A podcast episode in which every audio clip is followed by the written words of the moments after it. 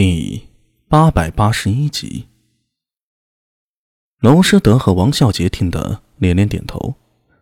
娄师德甚至觉得自己仿佛回到学堂中了，听自己授业恩师在跟自己引经据典，听得他呀如痴如醉的。到了木坤部反应过来啊，决心作战时，我们前期安排的细作还有斥候提供了足够的情报支持，使得我们可以迅速反应。其次呢，因为第一期为期十日左右的攻略，金山南面草原除了木坤部，各中小部基本被我们扫平了，既壮大了我们的实力，又解决了后顾之忧，使我们可与木坤部放手一战。但木坤部则是不然，他们大军出来还得防止有人偷袭部落，所以留了五千人。他们没算到的是，我们居然会兵分两路。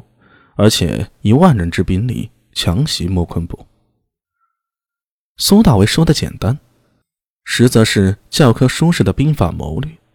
唐军分为两部，一部由苏大为率领，以王孝杰为将，统帅一万胡人仆从，绕开木坤部的进军线路，急袭木坤部的王帐；另一部则是交由娄师德率领，正面对上木坤部的鹰旗，且战且退。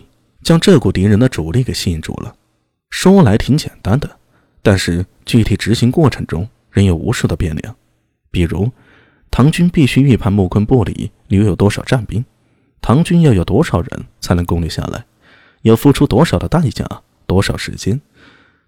正面吸引木坤英起的唐军要拖延多长时间？如何能在一万对两万五的情况下保持不崩溃、坚持不散？若是娄师德做不到这一点，木坤部主力随时可能歼灭一万唐军后反扑回部落，到那时便不是唐军合击木坤部了，而是被人堵在了老窝里，落了个全军覆没的下场。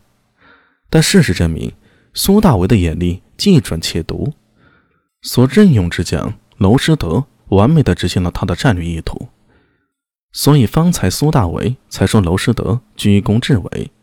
此战，娄师德军功第一。当然，具体微操上还有许多细节，包括攻下了木坤部落后，如何将消息传回那些殷切的耳中，如何判断他们回救部落的时间，还有与娄师德手里剩余仆从兵配合作战的时间，还要娄师德保持剩余的战力，仍有一战之力。当然，唐军最后是赢了，但过程仍然是十分惊险。仓促之下。娄师德只召集了三千余人，之前剩余五六千人都被打散了，能召集一半，而且急行军赶赴战场，已经说明娄师德过人的能力了。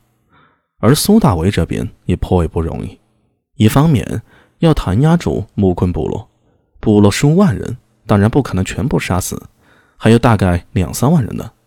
唐军只有两百余人，其余一万皆是胡人仆从，就要保证木昆部这些人。不在唐军作战时从背后爆发叛乱，又要弹压住手下这支万人的胡人仆从军，令他们不在木坤殷勤压境时先行崩溃，并且在作战的时候以一万人抵挡两万多木坤部殷勤，也要撑到援军到达的时候，否则一个不小心呢，先行崩溃，那万事皆休了。千头万绪，至今回想起来，仍有些惊心动魄之感。但是名将与庸才的差别便是，名将对于各种情况已经做好了心理上与战略上的准备，哪怕是有突发情况也有预案，保证就算是败了也不会大败，保护住军中主力有再战之力。这便是兵书上所说“凡战先求不败，而后求胜”的真意。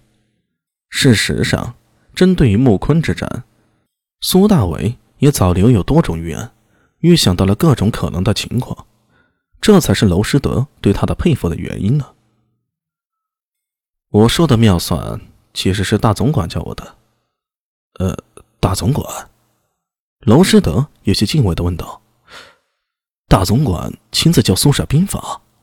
啊，也不是，大总管提到了太宗用兵，我管中窥豹，也算是略有心得。好了，说回眼前之事吧。苏大伟摆了摆手，接着说道：“根据胡人提供的消息啊，从木昆部到西突厥王庭，也有七八日的路程，这是我们可以利用的第二个时间差。啊！木昆部的消息啊，想必已经传到突厥人的耳里了。虽然是七八日的路程，但如果一人双马，日夜赶路，大致四五日就可以到了。一来一回算十日，现在已经过去三天了，那么剩下还有七天。突厥大军最快七日之后将会到达。